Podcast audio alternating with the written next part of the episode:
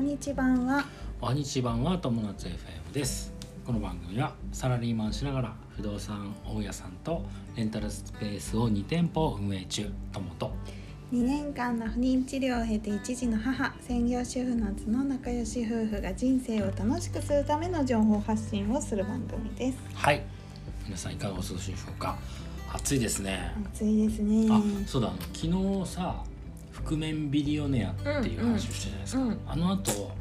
あのーなんだっけ最終話がうん更新されてて、はいもうこれで全部見れるようになったみたいです、 YouTube でねうん、でうん昨日の放送でまだもし見てない人そう本当に面白いからねぜひおすすめです、はいで今日は昨日の話とはまあ別なんですけどまたでもお金の話かなはいお金系のあのテーマです、はいえー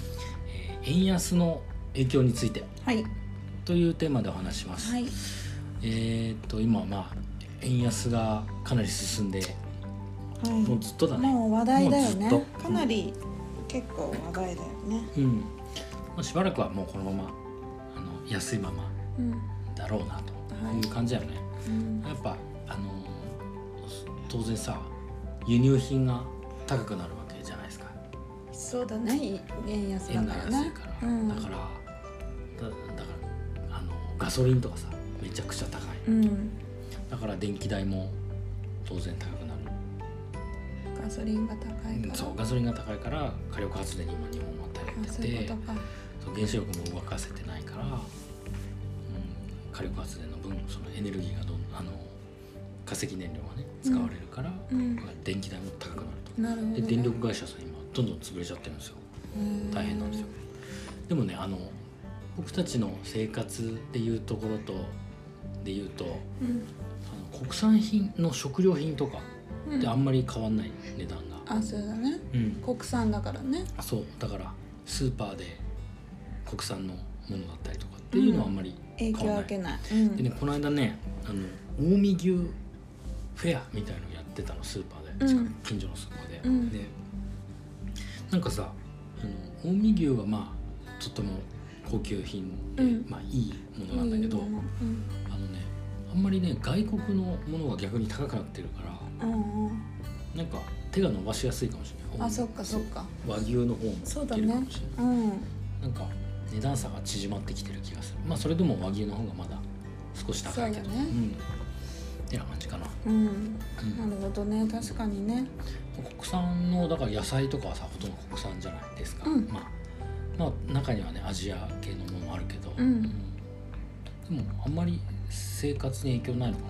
な大体ね、えー僕ね直接の影響はあんまないかな大体スーパー行って、満杯にカゴいっぱいにはいえー大体ひと一かご満杯に買うんですよ、そうだ毎ね回うんほぼほぼ、はいで大体、えー、と4000円から5000円の間、はいうん、ぐらいなのね一かごいっぱいで4000円から5000円は業務スーパーでした業務スーパーなでしす得ないですうんねそうですね業務スーパーで結構なんかそのいつも決まったものをさ結構買っちゃうんだけうど、んカゴいっぱい買ってまあそのぐらいはいでやっぱ変わんないんだよねあの円安になる前とうん影響はそんなそんなないないってそういうだ感ねじだねうん今こうやって考えててもうん、あ円安だから上がったのかっていう気持ちはあんまりうん、ないかもねないねうんうんで逆に影響があある部分っていうのはをい話していこうかな、はいまずねあの、まあ、僕らはほら車持ってないからガソリン代ってあんまり影響してないんですよ、はいうん、で、えっとその他に影響してるのっていうのが、えー不動産お不ー動産はね高高いこれはねあの円安の影響じゃないんだよ正確に言うと何の影響インフレなのまあでも円の価値が下がってるっていうのとあ同あじそなうんだだよけどねうんそういうことだねであの不動産がお金の価値が下がっているのでそういう違う資産系がそう上がっているっそうていうことかなあのまあ現物資産っていうかさ、うん例えば金の延べ棒とかさ、うんうんあれって、まあ、世界中で取引されるからうんこう例えば金の延べ棒1本1,000万円するとするじゃんうんそれがさお金の価値がさ紙幣の価値がさどんどん下がるとうんその金の延べ棒が1100万円とかさ、うんちょっと上1500が万円っとていかくさなっちゃうわけよ、うんだから不動産もそれと同じことが言えて,、そうだね言えてうんあのー結局、まあ、物を買う物の値段が上がっちゃうってことだね、うんインフレそういうことだねあとはね逆にあのあれだ株価が下がってるからうん金融資産は減ってるかもしれないあ信託系とか、そうだね ETF とかあうんうんもう下がってる、ビットコインはビットコインもあんま影響爆下ながいりしてたねこの間あそうそれは円安とは関係ないうん多少はあるかもしれないけど世界のうん情勢とでも、まあ、直接でも世界的なものだからあんま関係ないのか、そうだね間接的に関わってるかもしれないけどね、うんうん特に日本の円とビットコイン直接は関係ないかもねなるほどドルとビットコインは関係あるかもしれないなるほどねそうだねだねってな感じかな、うんそのぐらいかなそうだね高くなっててなんか影響受けだ逆に不動産持ってる不動産も高くなってるからあの、えーその ETF とかうん株株で持ってる分が下がったけど持ってる不動産も上がってるからプラマイでこそうういうこ相とね殺されているか可能性はあるかもしれない。そうだねうん、それがえっ、となんていうんだっけリスクヘッジになってリスるクそうリスクヘジッジ難しいことを失敗をしてるね。はい 勉強しそうだましねたこう分散して、うんあのし資産持っておくとやっぱりよりこう、なんていうのかなリスクへリスクをこう分散できるということだねそうだねうんうん一方は下がっても一方が上がるうんというとい感うじことだねうんだから不動産やっぱそういう意味で言うと強いよね、うん、インフレにもそうだね、うんで円安とかの影響を受けないからさ海外の輸入品とかも関係ない、あただ新築、うん新築の家建てたりするのはめちゃくちゃ値上がってるあの木木とかさそう材料費材料がね値上がっちゃってるから、うんめちゃくちゃ高くなってるらしい、なるほど、うん、っていうとこだねあと建材とかね床材とかさ、うんそういうの全部値上がってるみたいうんこんな感じかなでねここからははいえーもうちょっとお話しすると円安を逆にチャンスにしていけばいいんじゃないかっていう話、はいまあ円安はピンチだっていうふうに思うかもしれないんだけど逆にチャンスでもあるわけだね、うんこれはね。というのはあの何をするチャンスかっていうと外貨を獲得するチあャンスなるほどねそうだね外貨を獲得すると今までその、えーいいえっと1万円の価値だったものがうん1万5,000分ぐらいの価値になってうん返ってくるというような感じですねが外貨で獲得すると、うんね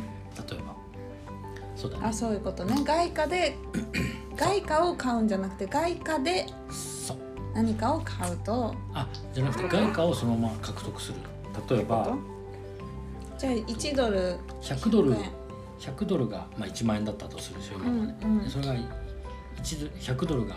1万3000円とかになってるわけじゃん、今うんだからもう外貨をそのまま100ドルをゲットするうんっていうことそれがいいいチャいンってスことね、うん、例えば物を売る売るっていうのでもいいし日本のものをなんか海外に売るっていうのでもいいしあの僕がやろうとしてるのはあれだねえー民泊うん民泊で外国人の人を、えーお金を払ってもらうっていそううこだとをね考えて外貨で払ってもらうってことそうそうそうそだう、よねまあ結局は僕手元に来るのは円なんだけど、うんうんまあその取引は向こうはえドルでやってるわけじゃないですか、世界中は世界はうんうんだからそのか海外の人と相手に商売をすることがいいことが、まあ外貨を獲得するっていうことだねうーんそっかそっ具か体的にあああやり取りは円だけれどもその人たちが持ってきたところが外国のそうそう外そう国そうからお金を持ってきているっていうことになるどよっっちにてしころと僕ねらはさ円じゃないとまあ国内で消費するのは円になるわけじゃんそうそうそう100ドル札さスーパー持ってってもさ、これはダメですってなるわけじゃん、うんうんだかでらもまあ結局は円なんだけどうんその要は外国の人たちと商売をするとここでの取引が、まあ、あのドル相場がやっぱ世界で一般的だから、あの外貨をそのまま獲得できるそれさと考たとえよう例えばさ、うんその宿泊費をドルで払えますようにした、うんうんうんあげた場合と。うん私たちはうんドルを、えー、と買わなくっても手に入れらあれるそうだねそうするると今度手数料がかからないからいい、えあの Airbnb とかさ全部ドル表記で海外はなってたりもするからししないから、ってことだうんね。うん、だから Airbnb とかだともうその外貨で取引ななされてる状態って感じこういう円安とかのことも含めて経済的な、影響をうん、考えてくれる政府にあそう政府はね投票あの今週末投票がありますので、政府はねもう外国人受け入れどんどんしてくださいと円安のチャンスなんではい、なので投票をよく考えて投票に行きましょうってそいうですねう。投票行きましょう僕も行きますはい、はい、という感じでよろしいですかねはい、はい今日のテーマは、えー円安にの影響についてというテーマでお話ししました、はい、人生が楽しくなる友達 FM 本日も最後までご視聴ありがとうございました。ありがとうございました、たバねイバイ